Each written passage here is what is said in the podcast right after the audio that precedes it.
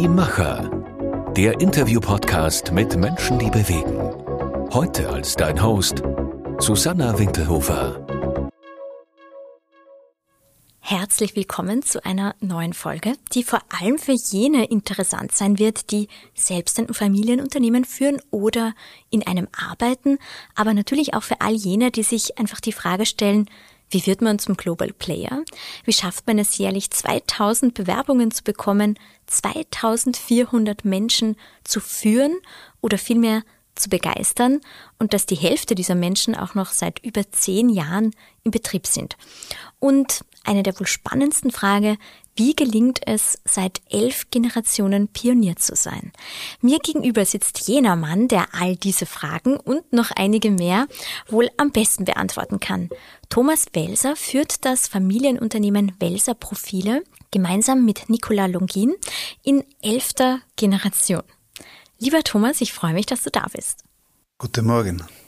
Guten Morgen trifft's gut. Es ist wirklich noch sehr früh am Morgen. Du hast mir erzählt, du bist heute um 4 Uhr in der Früh aufgestanden und warst schon Eisbaden, oder? Ja, also ich stehe sehr gerne in der Früh auf. Ich, ich mag den, den Moment. Es ist äh, so dieses, dieses Wachwerden, natürlich je nach Jahreszeit unterschiedlich.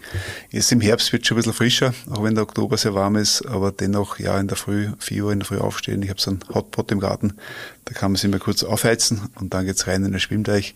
Aktuell habe ich gerade 12 Grad und das ist schon ein, eine gute Temperatur, um morgens munter zu werden und den Tag zu genießen. Und ich bin sehr dankbar, dass du heute in Oberösterreich mal bist, weil dein Unternehmen ist ja quasi auf der ganzen Welt zu Hause. Ihr habt fünf Produktionsstandorte, mehrere Verkaufsniederlassungen. Wie oft bist du überhaupt in der Gegend und wie oft international unterwegs? Also in der Gegend in Oberösterreich tatsächlich, tatsächlich da in Linz bin ich nicht ganz so oft, wobei sehr gerne. Ich habe sehr gute Freunde da und es ist immer wieder bereichernd, äh, sich im, im oberösterreichischen Kontext zu bewegen. Äh, sonst ja natürlich im, im Ostviertel zu Hause, also Weidhofen Liebs und äh, dort haben wir auch einen Stammsitz des Unternehmens und sind dort aus dem, aus dem Tal herausgewachsen, wenn man so will, haben zuerst unser unser kleines Werk in Ipsitz gehabt, dann das etwas größere in Dresden, dann sind wir nach Deutschland gegangen, haben dort mittlerweile äh, Werke und sind dann nach ähm, USA gezogen 2018 und haben dort eine Niederlassung. Dazu in Europa natürlich, äh, ja, sagen wir, gut verteilt, das mal so zu formulieren. Mittlerweile haben wir auch mit dem Kunden ein, ein Joint Venture in China. Also ja, am Globus aufgestellt, aber daheim noch sehr stark verbunden. Ich glaube, dass es äh, auch sehr wichtig ist zu wissen, wo man seine Wurzeln hat, wo man herkommt. Dann äh, kann man sich ein bisschen auch international ausstrecken. Wie oft bin ich da? Ja, so viel wie es geht und aber gleichzeitig so viel wie notwendig auch unterwegs, logischerweise, weil es nach wie vor wichtig ist, äh, in der Zeit, wo wir gelernt haben, Corona sich zu digitalisieren, einiges davon natürlich auch zu behalten, dort das wirtschaftlich sinnvoll ist. Aber natürlich ist ganz wichtig, die Menschen auch zu treffen, zu spüren, was in den Betrieben los ist und am Markt los ist und nicht nur äh, anonym dort äh, sich entsprechend zu bewegen.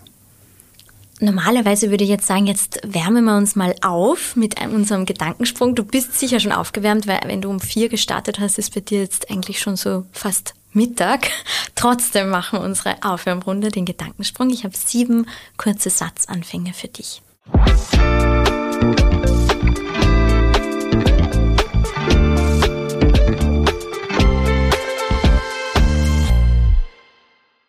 Mein persönliches Profil in ein paar Worten?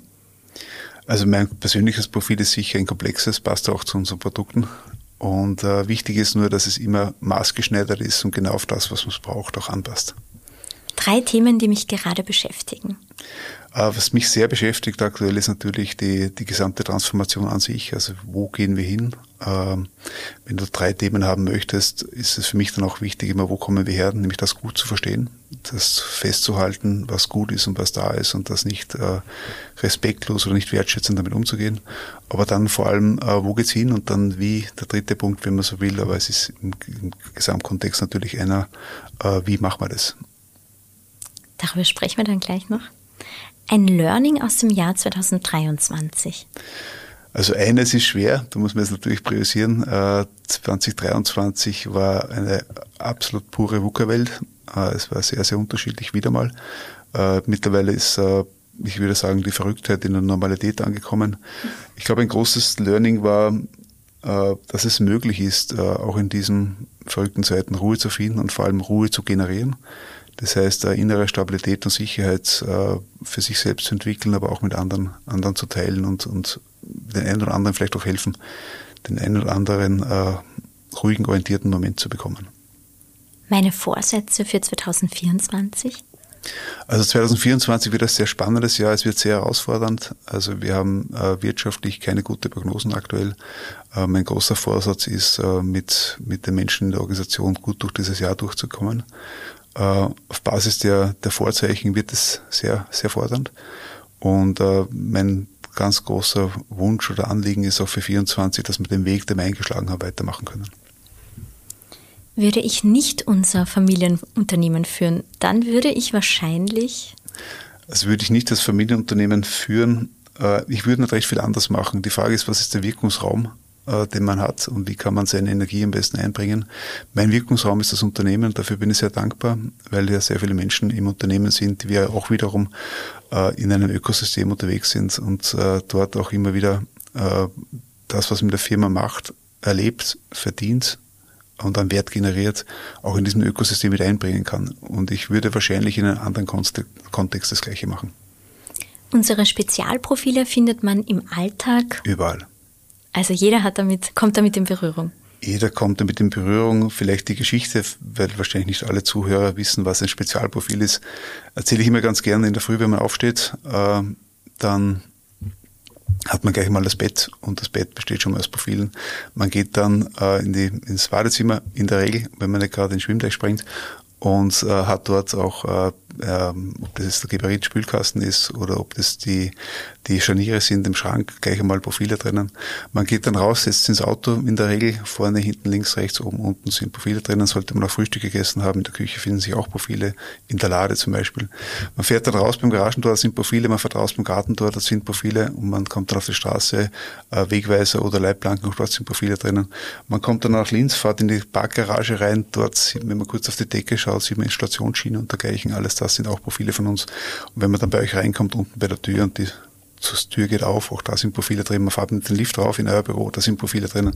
Jetzt sitzen wir dort an einem Tisch, da sind Profile drinnen und am Sessel haben auch Profile. Ja, und letztendlich, auch jetzt sind wir aktuell von vielen unserer Produkte umgeben. ist eigentlich cool, oder? Wenn man etwas äh, herstellt, das jeder braucht. Ja, man ist, wir sind gut versteckt, aber doch überall. Mhm. Drei Termine, auf die ich mich 2024 freue. Ja, 2024 feiern wir 360 Jahre. Äh, wir haben dazu ein paar Pläne und äh, wenn die Termine so werden, wie wir es das vorhaben, dann wird es sehr cool. Äh, ja, ist nur ein bisschen Überraschungskiste, muss man fairerweise dazu sagen, deswegen kann ich nicht zu viel verraten, aber auf jeden Fall wird es äh, einerseits mit der Familie zu tun haben, andererseits wird es mit unseren Mitarbeitern zu tun haben und es wird aber, nachdem wir 360 Jahre und 360 Grad Perspektive zusammenbringen wollen, auch insgesamt in diesem, unserem Wirkungsraum, in unserem 360 Grad Ökosystem, das wir rund um und in unserem Unternehmen haben, auch zusammenhängen.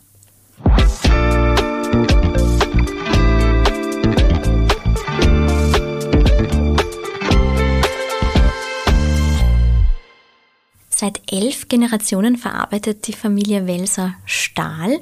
Alles begann vor, wie du gerade gesagt hast, 360 Jahren und zwar mit einer Pfannenschmiede. Jetzt stell dir mal vor, du würdest jetzt nicht mir gegenüber sitzen mit deinem Kaffee, sondern du würdest mit dem Gründer, mit Adam Welser jetzt auf einem Kaffee sitzen, bei einem Kaffee sitzen. Ich weiß jetzt nicht genau, ist es der Ur, Ur, Ur, Ur, irgendwas Großvater, also sehr viele Urs sind da drinnen. Was würdest du ihn gerne fragen? Ja, also muss jetzt ganz kurz schlucken, weil ich in dem Moment, wo du diese Frage gestellt hast, habe ich leichte Gänsehaut bekommen.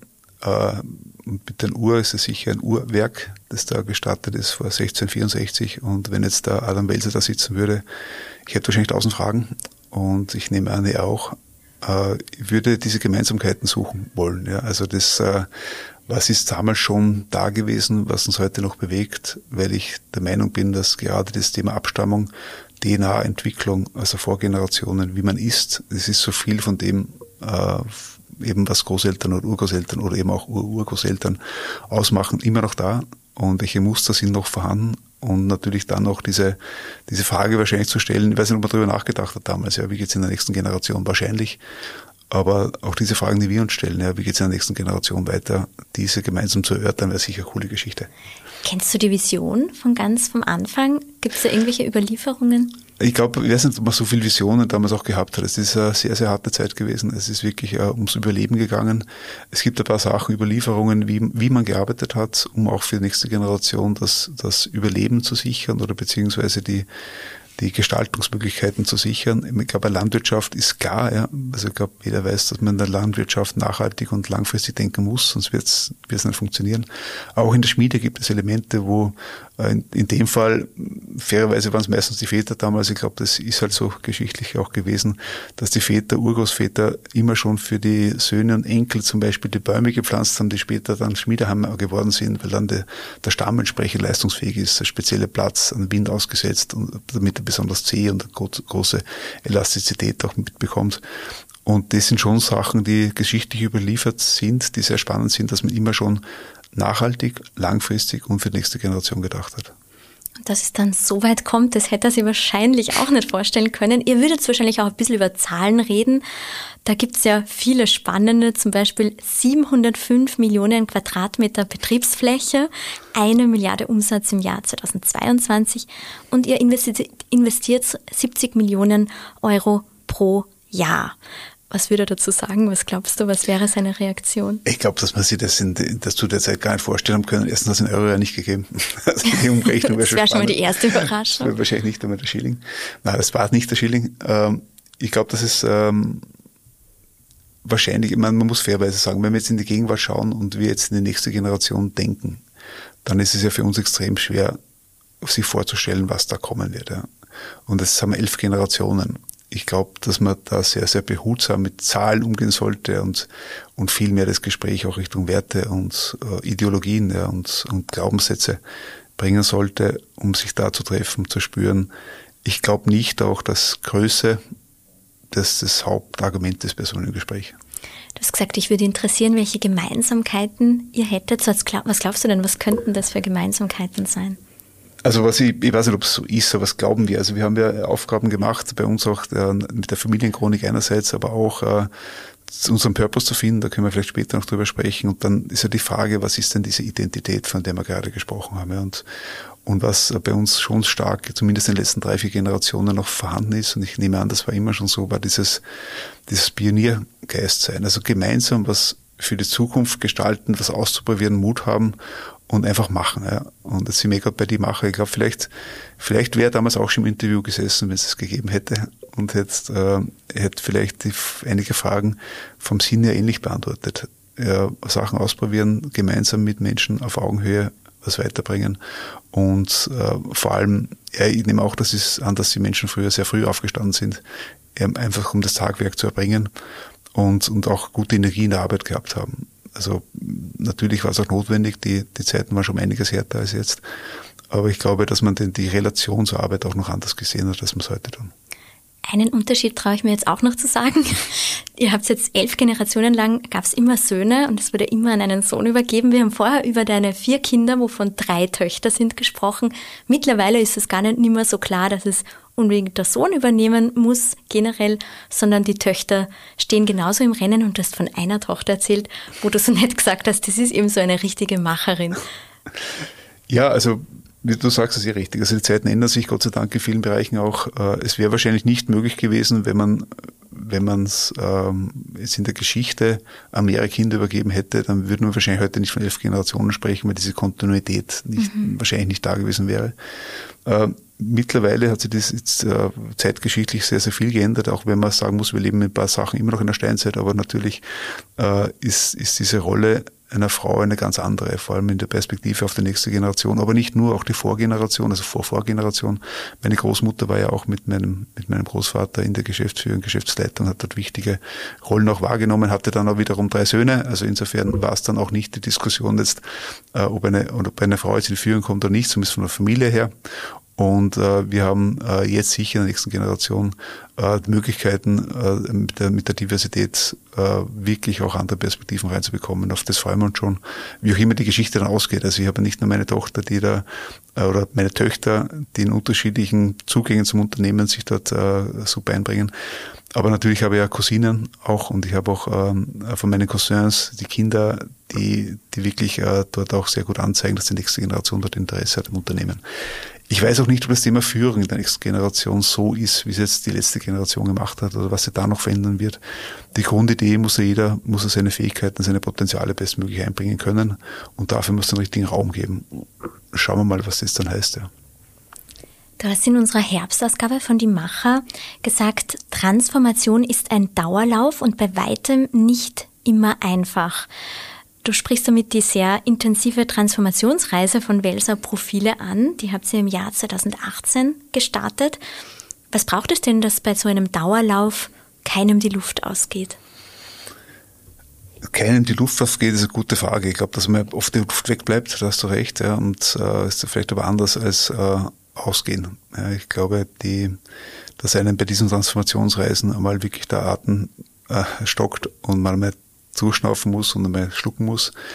Das bringen wahrscheinlich Veränderungen mit sich, ja, weil, weil die, die Veränderung bedeutet ja immer etwas anders zu machen als vorher oder, oder sich auch mit anderen Kontext und den anderen Systemen zu bewegen. Und das ist natürlich für viele Menschen Gewalt, also für viele, ich glaube für alle eine große Herausforderung. Und, und jeder kennt das ja von seinem inneren Schweinehund mit seinen ganzen Vorsätzen, was man nicht alles ändern will. Ja, und, und dann tut man sich aber schwer dabei und man muss Komfortzone verlassen.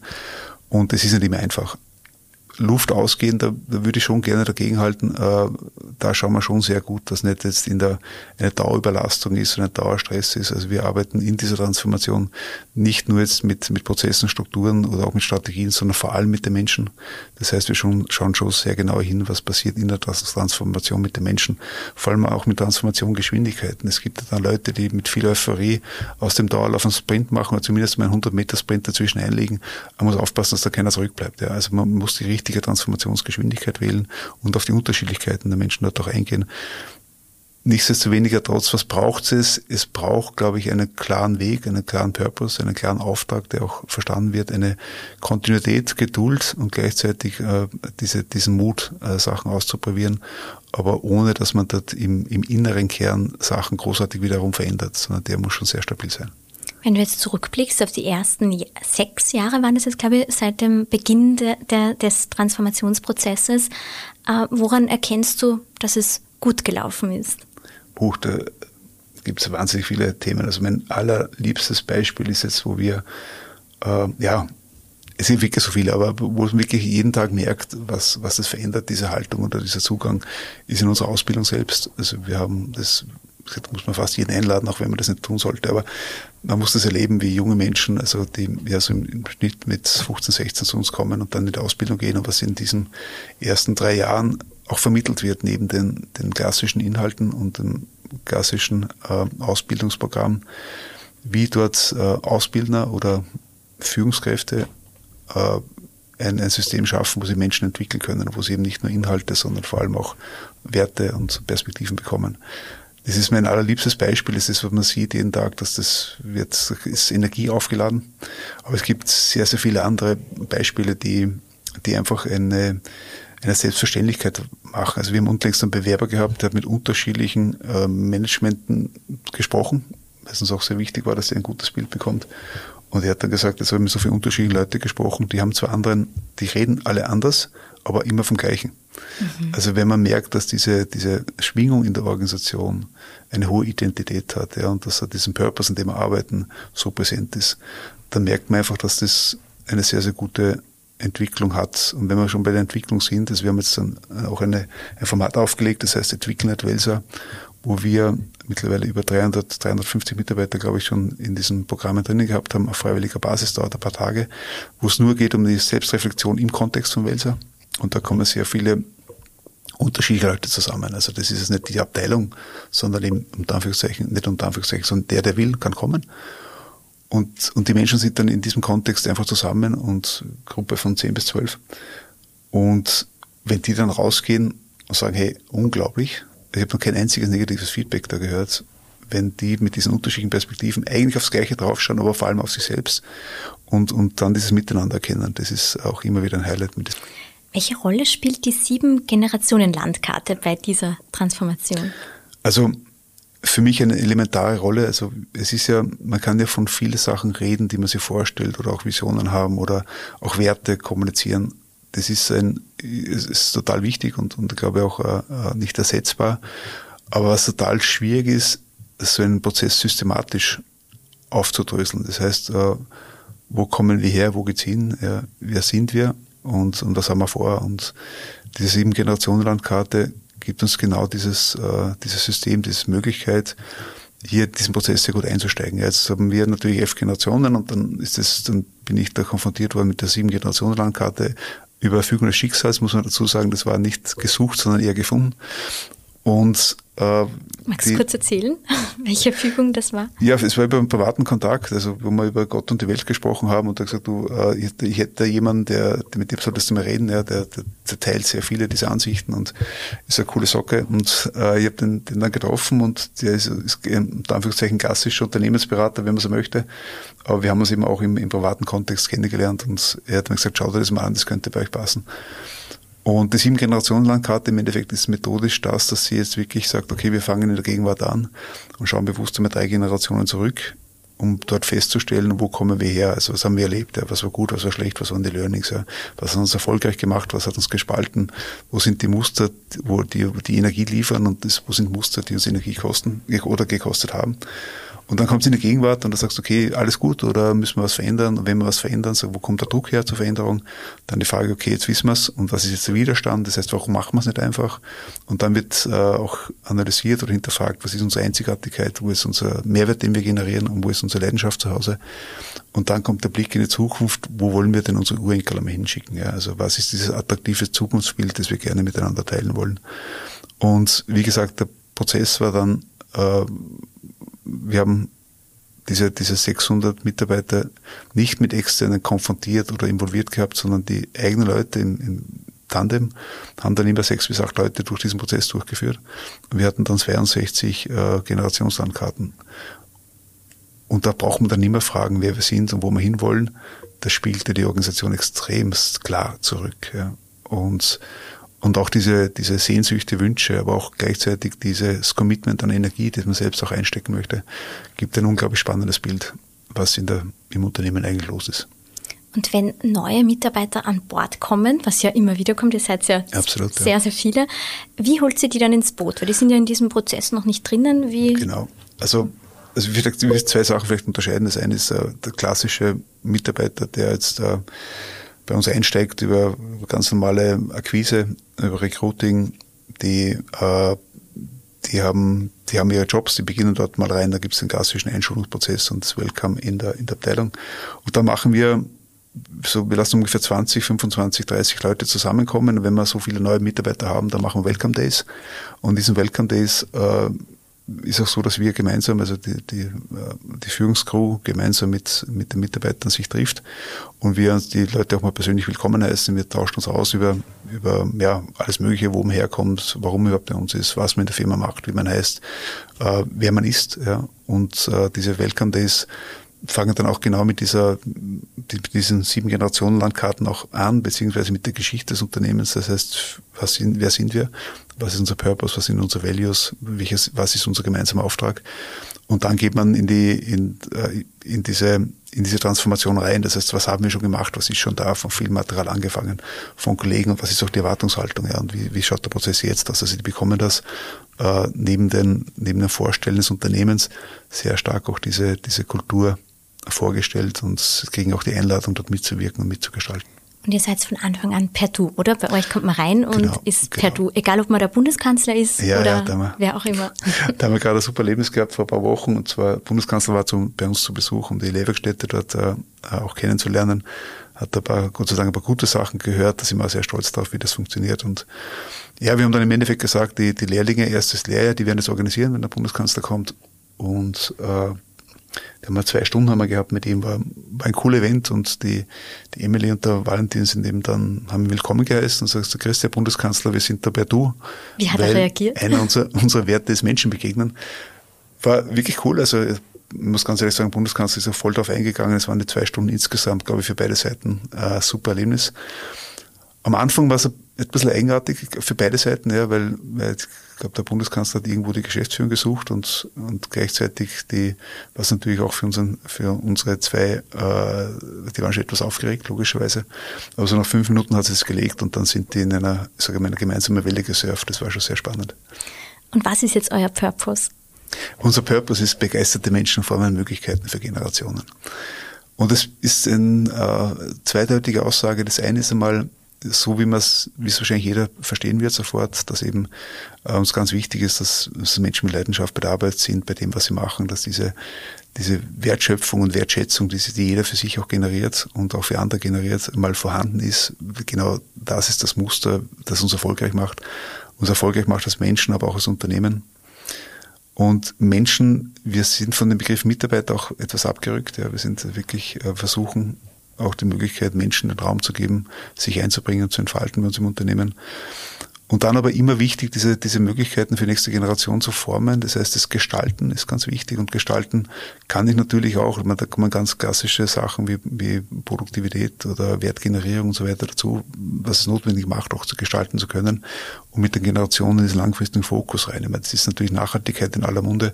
Wir haben auch unseren Nachhaltigkeitsbericht gemacht und das Schöne war, wir haben festgestellt, wir müssen nicht zwangshaft weiße Seiten anfüllen, sondern wir haben geschrieben, geschrieben, geschrieben und, und mittlerweile haben wir auch Auszeichnungen dafür bekommen.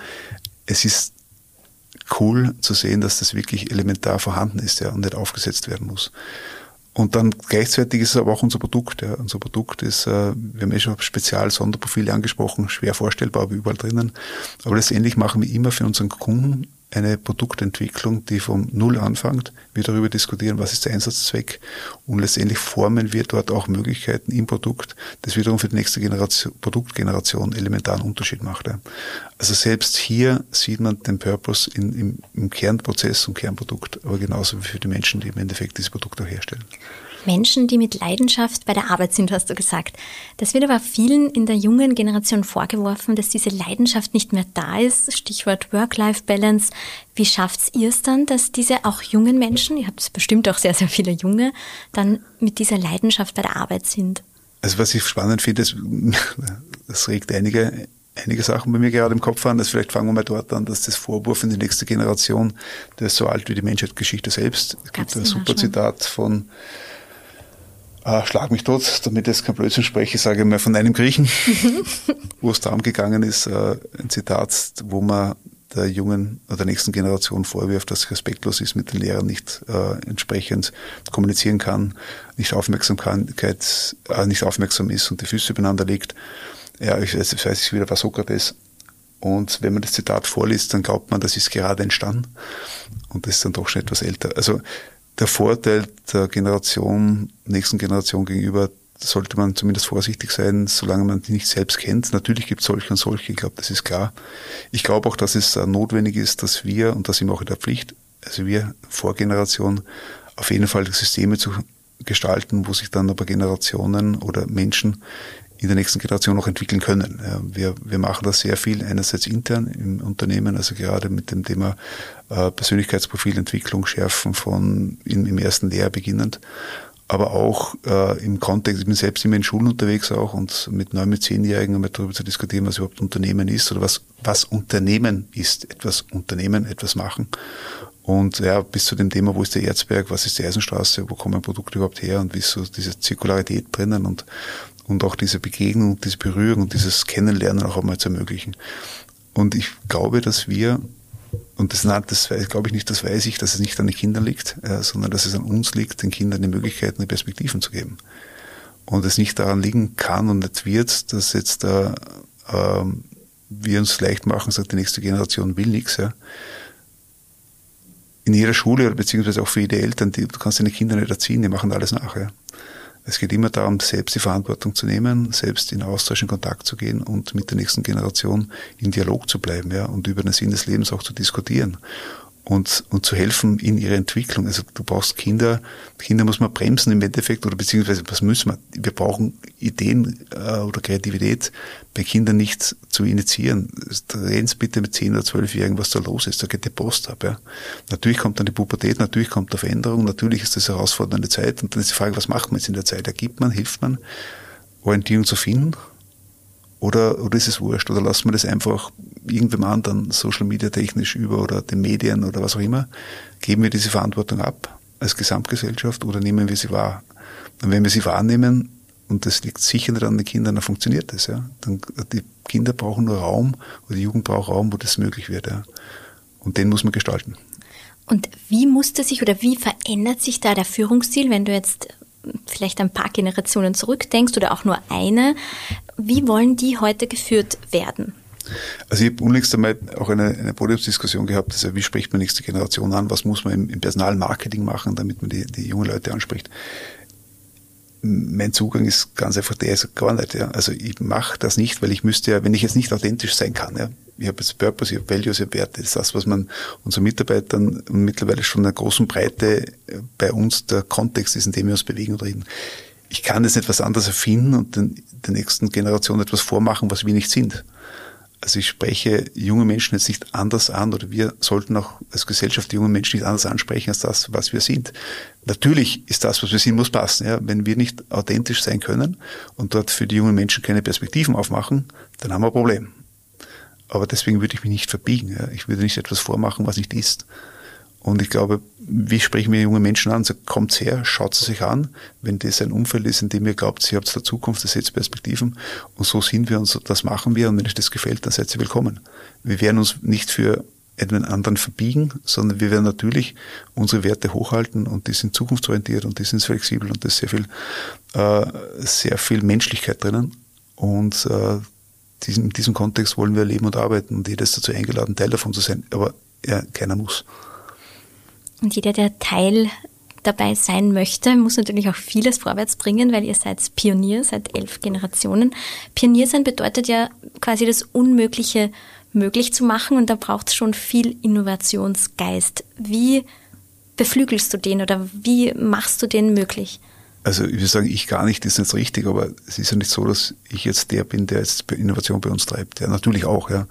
Aber es ist viel wichtiger, dass, äh, ich sage ganz gerne immer, diese Erfolgsformel ist immer ein Produkt von dem Wollen mal, dem Können mal, dem Dürfen. Das heißt, wenn jemand will, und das kennt jeder aus der Schule, ja, dann tut er sich viel leichter, etwas zu lernen. Und wenn ein Mensch was will und was kann, dann soll er ein System haben, mit dem er dann was darf. So, und was meine Aufgabe ist, oder die Aufgabe des Unternehmertums ist, äh, Systeme zu schaffen, wo Menschen, die etwas wollen, etwas können, dann was machen können, machen dürfen. Und dann entsteht auch Innovation. Ja, und dann, äh, Innovation ist ein Thema, erstens mal brauche ich mal eine gewisse Sicherheit, bisschen psychologische Sicherheit oder Resilienz haben, weil Menschen, die Angst haben, sind nicht innovativ. Ja. Höchstens, ja, Not macht erfinderisch, kennen wir auch, aber im Sinne der positiven Vorwärtskreativität und der Entwicklung braucht man ein System haben, wo man, wo man sein kann, wie man ist und wo man diese Kreativität auch äh, einbringt. Also auch Fehler machen dürfen ist ein ganz wichtiges Thema. Dann habe ich jetzt zunächst wieder einen super Vortrag gehört, wo der Fehler natürlich von der Sabotage bis zum Smart Failing, also bis zum intelligenten Fehler geht. Und total interessant, diese Reihe zu sehen. Aber intelligente Fehler machen uns zu dem, was wir sind, innovativ, kreativ, etwas ausprobieren, etwas zu lernen und wieder weiterzumachen. Also es ist viel wichtiger zu sagen, man schafft ein Ökosystem, als dass man selbst sagt, so und ich bin jetzt der, der Innovation treibt. Von den 70 Millionen Euro, die ihr jährlich investiert, wie viel fließt da in den Bereich Digitalisierung, künstliche Intelligenz? Äh, haben wir so nicht ausgewertet zu sagen jetzt, okay, das ist, wir haben jetzt, das ist auch Zufall gestern gerade unseren Artificial Intelligence Workshop gemacht und äh, wir haben natürlich in der gesamten Organisation unterschiedliche Aktivitäten. Investition ist natürlich immer das, was aktivieren wir, ja, und das geht natürlich sehr stark in, dann in klassischen Equipment und Co oder auch in IT und Software. Aber was wir zum Digitalisierung an Aufwand reinstecken, ist sehr stark, äh, sehr verteilt. Es sind sehr viele Aufwendungen angesprochen. Wir versuchen auch dort äh, mit den Menschen diesen Weg der Veränderung zu gehen. Wir versuchen dort äh, Digitalisierungsmaßnahmen in unterschiedlichen Ebenen aufzugreifen, beurteilen dann den Impact, das heißt, wie viel Geld gebe ich denn aus, wobei Geld ist nicht nur die Investition, sondern ich brauche Zeit, Kapazitäten, Kooperationen, äh, vielleicht auch mal neue, neue Perspektiven im Unternehmen zu Data Analytics und so weiter. Und was ist das, was bewegen wir dort? Ja? Und ich, ich würde ich kann es dir nicht beziffern, aber ich würde wirklich sagen, dass es natürlich ein erheblicher Aufwand und erhebliche Ressourcen jetzt in, mit dieser Perspektive der Veränderung dort jetzt reingehen.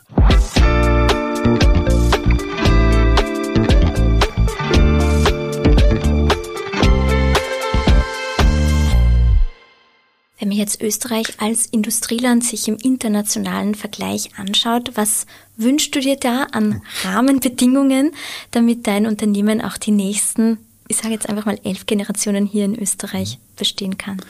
Ja, das, das dauert länger. Es ist tatsächlich so, was du ansprichst, für mich ein ganz, ganz großes Thema. Also Österreich, ich glaube, dass wir ein, ein neues Identitätsgefühl brauchen in Österreich. Wir, wir sind momentan nicht auf Kurs. Also wir haben aktuell ein, ein Gegeneinander und kein Miteinander, das man zumindest wahrnimmt oder spürt. Und wir haben diese, diese Langfristigkeit und diese Nachhaltigkeit nicht im Visier als Gesellschaft. Ja. Und wir müssen wieder, wieder lernen, gemeinsam etwas zu gestalten für die Zukunft. Und es geht natürlich da gibt es hunderttausend Themen. Ich bin natürlich immer jemand in der nächsten Generation schauend, was, wie ist unser gesellschaftliches Ausbildungssystem, wobei ich, oder Bildungssystem, wobei ich nicht dass die Schule es an sich meine, sondern früher hat es immer geheißen, du brauchst ein ganzes Kind und ein ganzes Dorf, um ein Kind zu erziehen. Und, und was machen wir? Wie übernehmen wir die Verantwortung in die nächste Generation? Ja, mit welcher Grundhaltung startet jetzt ein 14-, 15-Jähriger die mittlere Schule oder, oder das Berufsleben? Was ist da? Ja, und was haben wir dort für einen Grundstein gelegt für dieses gemeinsame Gestalten? Und, das, und, und dann muss man auch wieder diese Sachen, auf die man stolz ist, die man erreicht, wieder in den Vordergrund rücken. Man muss jetzt wieder jetzt Geschichten erzählen können, die uns zuversichtlich machen, die uns die Möglichkeit geben, jungen Menschen auch Perspektiven zu geben. Mittlerweile junge Menschen natürlich, aber es ist nicht nur junge Menschen. Ja, wenn wir jetzt schauen, wie diese psychologische Resilienz in der Gesellschaft aussieht, das ist ein Drama. Wo, wo finden wir Sicherheit? Wo finden wir Austausch? Ja, wo, wo, wo thematisieren wir das nur? Ja? Zu sagen, reden wir mal ganz offen drüber. Und, und ich glaube, hier braucht es sehr, sehr viel Purpose, Vision, Ausrichtung. Vielleicht braucht es sieben Generationen Landkarte für Österreich. Ich glaube, es gibt so viel, auf was wir stolz sein können. Es gibt so viel Gutes, das wir in dem Land haben. Und wir reden nur über Schlechte. Und wir reden nur über die Differenzierung und wir thematisieren nur die Spaltung. Und die machen wir dafür umso größer. Und wir haben so viel Kurzfristigkeiten drinnen. Und wir müssen wieder an das gemeinsame Gestalten in die Zukunft, äh, an der müssen wir arbeiten. Ja. Und die inhaltlich ergibt sich das dann. Ja. Also inhaltlich glaube ich, dass wir viele intelligente Menschen im Haus, also im Haus in, in Österreich haben, äh, die auch, auch noch Energie haben. Ja. Und ich glaube, das braucht nicht inhaltliche Ratgebung, sondern vielmehr eine Purpose-Orientierung. Du hast am Anfang gesagt, 2024 wird ein schwieriges Jahr. Was sind denn so die Chancen und aber auch Risiken der aktuellen Wirtschaftslage? Also was wir aktuell beobachten, wir haben ja, wir haben es angesprochen, unsere Produkte sind ja fast überall drinnen und es ist nicht nur im Sinne von überall äh, Produkte, sondern auch überall geografisch. Also wir sind ja weltweit aktiv und wir sehen einfach jetzt aktuell eine sehr äh, immer stärker beginnende Schieflage, was Europa betrifft, in, an sich. Wir haben unser größter Markt ist Deutschland als Beispiel. Wir sehen natürlich die Europapolitik, wir sehen die Wettbewerbsfähigkeit, wir sehen das, was unsere Kunden machen.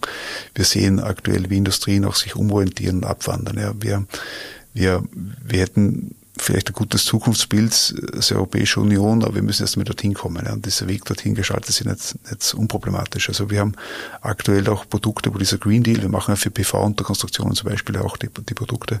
Und dieser Green Deal wird aktuell mit chinesischen, türkischen und, und koreanischen Produkten realisiert. Und da frage ich mich, ob das Sinn macht, ja. Weil einfach die Produkte günstiger sind, als wenn wir in Europa das Material einkaufen mit den hohen Energiekosten. Das heißt, welche Antworten finden wir für Europa, sich als Ökosystem weiterzuentwickeln? Ja? Und, und, und da, man darf auch bei der Nachhaltigkeitsthematik nicht vergessen, dass es aus drei Komponenten besteht. Ja? Das ist nicht nur die Ökologie, es ist die Ökonomie und das Soziale. Und diese drei Themen müssen Einklang stehen, ja? weil sonst kommen wir einfach nicht hin. Und, und da braucht's, äh, äh, glaube ich, ein sehr ja, es, gerade die EU ist also ein Thema, das Gemeinsame, das ist genau dort das Thema auch, ja. Auch dort ein großes Thema und dieses gemeinsame attraktive Zukunftsbild, wo jedes Land wiederum auf das einzahlt, ja. Und ich sehe momentan die Risiken, äh, dass das in der Form nicht stattfindet, nicht ausreichend stattfindet, dass jetzt ein Investor, Geldgeber, also kein Familienunternehmer, der einfach sagt, das ist so schön, da möchte ich bleiben und das wird irgendwie, wie kriegen wir das schön, ja, dass halt wirklich dort investiert wird. Und wenn, wenn es der Markt wegbricht, ja, und das sehen wir gerade im Bau aktuell, ja, der Bau ist am Boden und für 24 kritisch oder sehr kritisch, wenn mir da nichts einfällt, ja, ein gutes Konzept, dann wird es sehr, sehr schwierig werden. Ja. Weil letztendlich brauche ich trotzdem, auch wenn ich einen Green Deal realisieren, realisieren möchte, brauche ich das Commitment der Menschen, das Sozialgefüge muss passen. Wir müssen etwas erwirtschaften, um auch einen ökologischen und einen ökologischen Wert, Mehrwert zu generieren. Und, und da braucht's, da braucht's die richtigen Antworten. Ja. Und die Risiken sehe ich aktuell sehr stark. Wir merken das Gegenteil auch gerade in den USA. Also wir merken, dort wird viel investiert. Dort ist momentan eine Aufbruchstimmung. Und letztendlich haben sie ja die Themen auch. Ja. Auch in China sieht man, dass jetzt zum, zur Nachhaltigkeit schon sehr, sehr viel investiert wird. Also die meisten Investitionen in die, in, in die grüne Transformation passieren momentan in China. Will man nicht so hören, aber es ist so. Ja. Und, und die Frage, jeder bringt so seine Antworten, welche haben wir? Viele Appelle, vieles zum Nachdenken, viel Inspiration. Lieber Thomas, vielen, vielen Dank. Gerne, hat mich gefreut.